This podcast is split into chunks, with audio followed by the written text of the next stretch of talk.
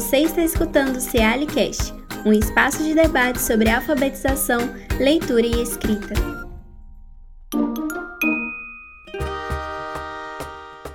Olá para todos, para todas.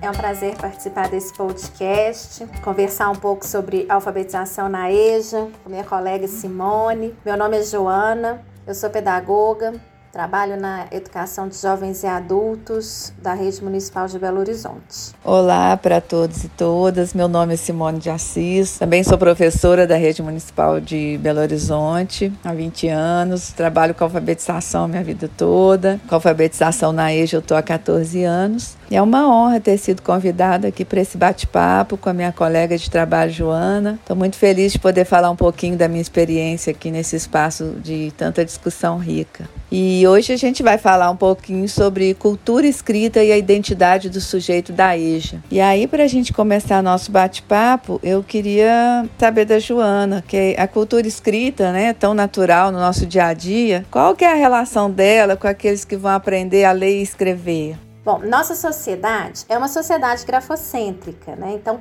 é uma sociedade toda centrada na escrita.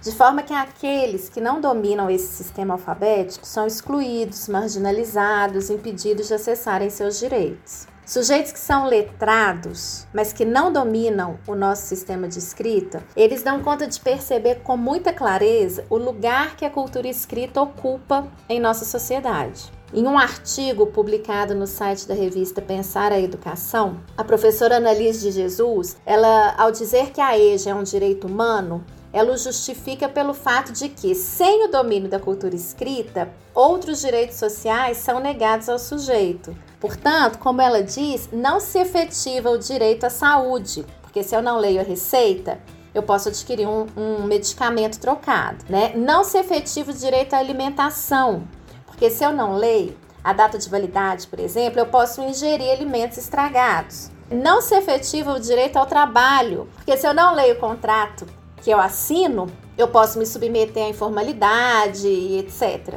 Não se efetiva o direito à segurança, porque se eu não sei ler ali as letras miúdas de um contrato, eu posso cair em algum golpe financeiro, etc e tal, né? Então, pessoas alfabetizadas que apresentam domínio do nosso sistema de escrita, elas nem sempre conseguem mensurar as dificuldades por que passam aqueles que por diversas razões não aprenderam a ler e escrever, né? Mas é um exercício necessário a gente pensar no quanto que a não garantia desse direito prejudica e compromete a vida do sujeito. Então, diante da não efetivação desse direito de apropriação da cultura escrita, esse público da EJA chega em sala de aula marcado por uma trajetória de exclusão social. E Simone, pensando na educação do público jovem, adulto e idoso, como que você entende as identidades na EJA? Ou como você constrói um perfil de identidade na EJA?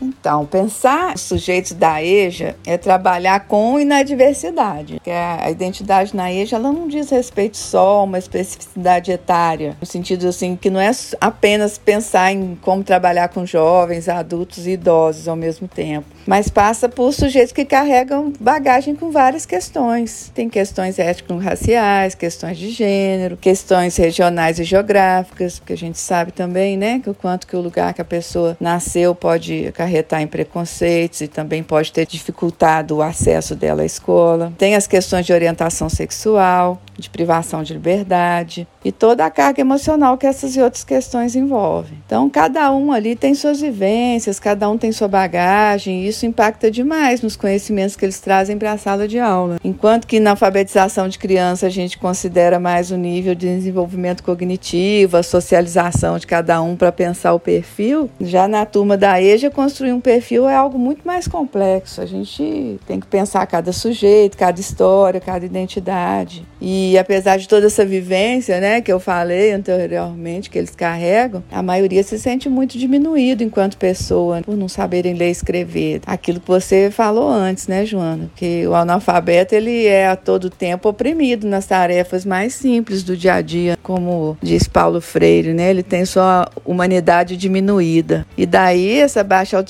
vai se refletir numa atitude de estar sempre na defensiva, no momento de que eles consideram que erraram. Porque para a gente o erro não tem o mesmo significado que tem para eles. O erro para a gente é a tentativa, é o arriscar-se, né? Mostrar seu modo de pensar escrita. E sem se arriscar não se caminha. E quando a gente caminha, o erro é inevitável. Mas a maioria traz essa marca do erro como algo muito negativo. É, eu, por exemplo, tenho uma aluna que nunca deixa eu ver como que ela pensa escrita. Se eu chego perto, ela não faz, ela não escreve, ela enrola, até conseguir copiar alguma coisa de alguém na hora que eu estou distraída. Eu tento não pressionar para não constranger, porque eu sei que ela fica extremamente incomodada. Então eu já vi a escrita dela pouquíssimas vezes, a forma como que ela pensa e tal. Tem outra que sempre que escreve alguma letra a mais ou a menos numa escrita espontânea, ela se justifica, diz que ah, tinha escrito certo, mas apaguei. Tem outros e outras que sempre tem algum comentário negativo a respeito de si, né? Nesse momento de que eles consideram que erraram e tal. E por mais que a gente explique que o desenvolvimento da escrita e da leitura é um processo, cada letra que colocada no lugar certo corresponde a um avanço, não adianta. Para esses estudantes que estão na turma de alfabetização, eles não buscam só melhores oportunidades de trabalho. Na verdade, a maioria nem busca isso. O que eles querem é aprender a ler e escrever. Que a gente pode traduzir que o que eles buscam é estar bem consigo mesmo, com o mundo, né? Buscam respeito e valorização na sociedade. E aí desconstruir essas identidades, essa forma de se ver, assim, tão diminuídos, tão incapazes de e colocar esses jovens e adultos como sujeitos de direito, fazê-los entender que não estamos ali sendo legal ou fazendo favor, mas dando aquilo que pertence a eles, aquilo que foi negado a eles, né? Isso tudo é um desafio constante para a gente que é professora. E aí aí, por falar em desafio, quais os maiores desafios na apropriação de, da escrita para você, Joana?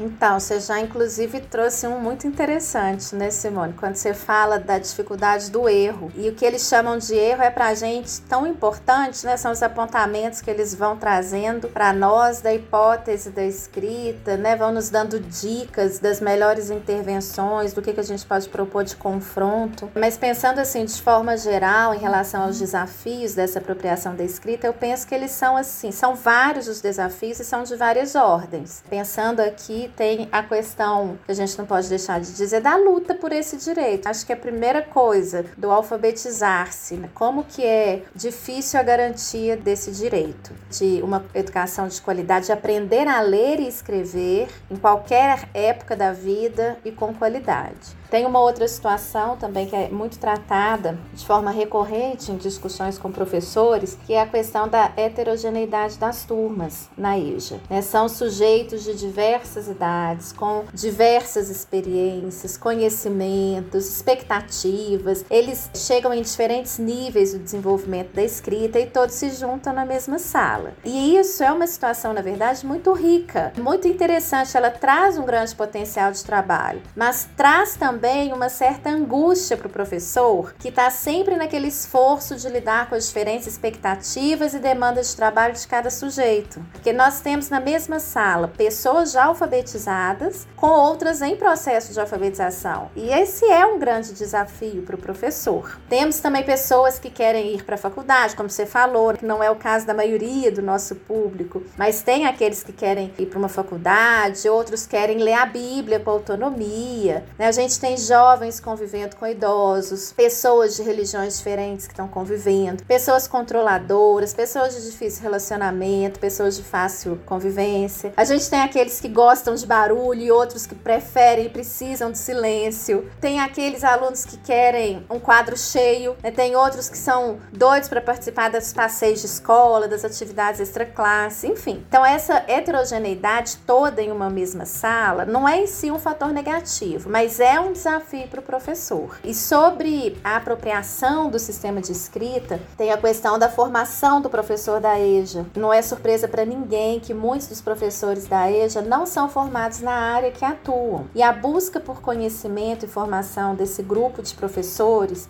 que nós sabemos que muitas vezes trabalham três turnos, é uma realidade que demanda um esforço por parte desse profissional que muitas vezes não é reconhecido. E sendo assim um pouco mais específica aqui no campo da alfabetização, o conhecimento do processo de aquisição da escrita, os estudos e a formação dessa temática possibilita um trabalho mais eficiente, com intervenções mais assertivas. Então, um outro grande desafio, sem dúvida, é a formação do professor alfabetizador na EJA. Uma outra questão também que pode ser vista como um desafio é o respeito ao ritmo de cada sujeito, o tempo de trabalho com as habilidades que são necessárias a cada sujeito, a densidade do conteúdo, porque o processo de apropriação da escrita é individual. É preciso que o professor perceba e acompanhe cada um dos estudantes nessa individualidade. E quando o professor não se atenta a isso, ele acaba atropelando o processo e mais cedo ou mais tarde fica perceptível a necessidade de consolidar algumas habilidades primeiras. A dosagem de intervenções que confrontem as atuais hipóteses de leitura e escrita sem desestimular o sujeito também é uma constante do trabalho, né? Muitas vezes a gente está pisando em ovos para que o estudante não perca o estímulo, porque é presente. Né? Então, se o erro fica muito evidente para o sujeito, se eu estou sempre errando, eu estou sempre nesse papel de da escrita errada, do não acerto, aquilo pode gerar um desestímulo. E não é essa a nossa intenção, mas que ele tenha essa liberdade, que ele se sinta à vontade para testar, para colocar ali no papel as hipóteses, o que, que ele está pensando, como ele está organizando as ideias em relação ao sistema de escrita. Mas assim, desafios a gente tem muitos. Então, eu coloco aqui alguns dos vários desafios que a gente encontra, mas quais possibilidades, Simone, você consegue enxergar? Né? Ou então, assim, saindo dos desafios e pensando as possibilidades, o que, que você busca no seu trabalho?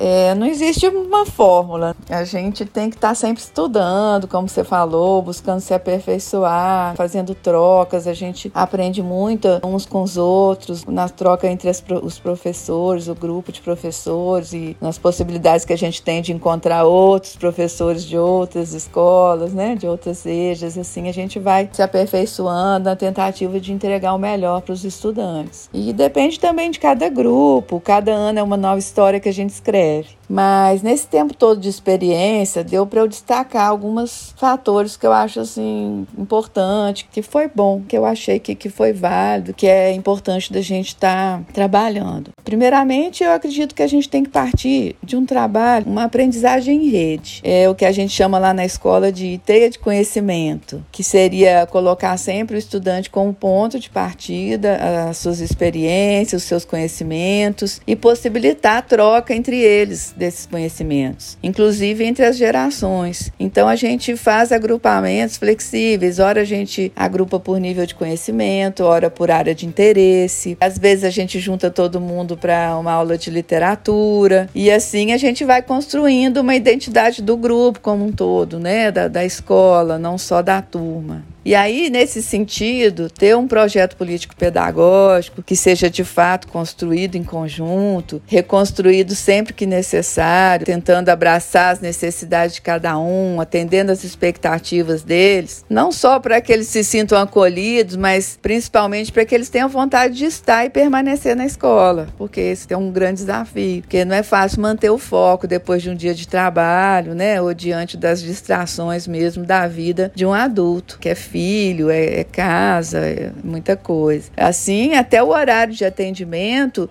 os alunos ajudam a gente a determinar os horários da aula, além da gente flexibilizar a hora da entrada, da saída. Já teve caso da gente ir conversar com o pastor para que ele liberasse um aluno nos dias da aula, porque ele falava, não, tem que ir para a igreja, e a gente conversou com o pastor e determinamos lá outro dia para ele ir para a igreja. Já teve caso da gente acolher um marido que tinha ciúme ciúme da mulher estudar e ele acabou virando um dos nossos alunos mais dedicados, né? Ele fez a matrícula dele também e, e assim a gente vai se adequando a eles. A gente não espera que eles se adequem à, à rotina da escola, mas a escola ir se adequando às necessidades dele. A gente sempre busca isso. Agora, voltando para o trabalho assim dentro da sala de aula, eu busco sempre trabalhar o ato de perguntar sabe? No sentido assim de construir atitudes de saber perguntar, tirar um pouco o foco daquele saber responder. Porque a escola ela quer sempre do aluno uma resposta. E essa resposta é que ela já tem, ela pergunta para saber se ele sabe. Então eu acho que a gente tem que valorizar a pergunta que questiona, que investiga, que não tem resposta pronta, para desconstruir isso de que só quem está na escola é que sabe das coisas, né? Só quem frequentou a escola é que sabe. E assim a gente vai valorizando os saberes dos estudantes, vai desenvolvendo a autonomia deles também para que eles possam buscar aquele conhecimento que fizer necessário no dia a dia. A libertação desses rótulos de que eles trazem, ah, de que eu sou burro, de que eu não aprendo. E no campo do conteúdo mesmo, mais especificamente, eu não posso deixar de falar da importância de um trabalho sistematizado de alfabetização, com comprometimento e responsabilidade do professor, da professora, ali no sentido de garantir essa aquisição da língua escrita, de desenvolver as habilidades necessárias, porque ninguém se liberta totalmente no mundo letrado sem saber ler e escrever. Aquela importância do saber ler e escrever, que às vezes tem muito conteúdo que a gente pode abrir mão, mas ler e escrever é, um, é uma coisa que a gente precisa, que a gente não tem como abrir mão. Então, esse trabalho sistematizado nesse sentido, ele é fundamental. E aí, por fim, eu vejo também como um fator primordial que o professor ou a professora lute, apoie, incentive seus alunos também a lutar e a valorizar as políticas sociais de erradicação da pobreza, sabe? Porque não adianta a educação dar possibilidades para o sujeito se libertar, trazer informações, oportunidades de realização, libertação da opressão, se as políticas continuarem reproduzindo a, a pobreza da forma que vem acontecendo. Por que, que a minha aluna não pôde estudar quando era criança? Porque foi dada para ser criada numa casa de família, porque a outra porque tinha que olhar os irmãos menores, o outro porque tinha que trabalhar na roça. Então, quer dizer, essas histórias de falta de infância e falta de escola quando você era criança, está sempre ligada às questões de trabalho e, ou financeira. Então, se por um lado a gente deve trazer à tona essa conscientização do direito ao saber historicamente construído e tal, a partir da educação, por outro lado, a gente tem também que lutar por um mundo mais igualitário, menos injusto. Porque é isso que realmente vai fazer com que a gente não precise mais da EJA enquanto modalidade de ensino, que a EJA seja transitória. Esse é o nosso desejo e é o grande paradoxo do nosso trabalho, que a gente tem que trabalhar buscando que um dia nós, professores e professoras da EJA, não sejamos mais necessários. Pelo menos é isso que eu acredito. Gostei do que você trouxe, porque é difícil falar da EJAS sem não dizer desse lugar, né, de luta, da política, daquilo que é voltado para a EJA, desse paradoxo aí que você trouxe, Simone, que é exatamente isso. A gente trabalha para não ter que existir mais essa modalidade que a gente trabalha. Com relação ao assunto que a gente trabalhou aqui, que a gente conversou, falar da alfabetização da, na EJA, falar da cultura escrita, é falar sim de, de, quem é esse sujeito da EJA, né? quem é esse sujeito que nos chega marcado por essas políticas que vieram se colocando até então, é, marcado pela exclusão social, porque somos uma sociedade grafocêntrica. São pessoas que carregam esse peso do erro de estarem num lugar e não se adequarem e não corresponderem às expectativas e não serem é, suficientes, né? Não se sentem apropriados ali para aquele lugar. Tudo isso a gente vive com isso diariamente na nossa sala de aula.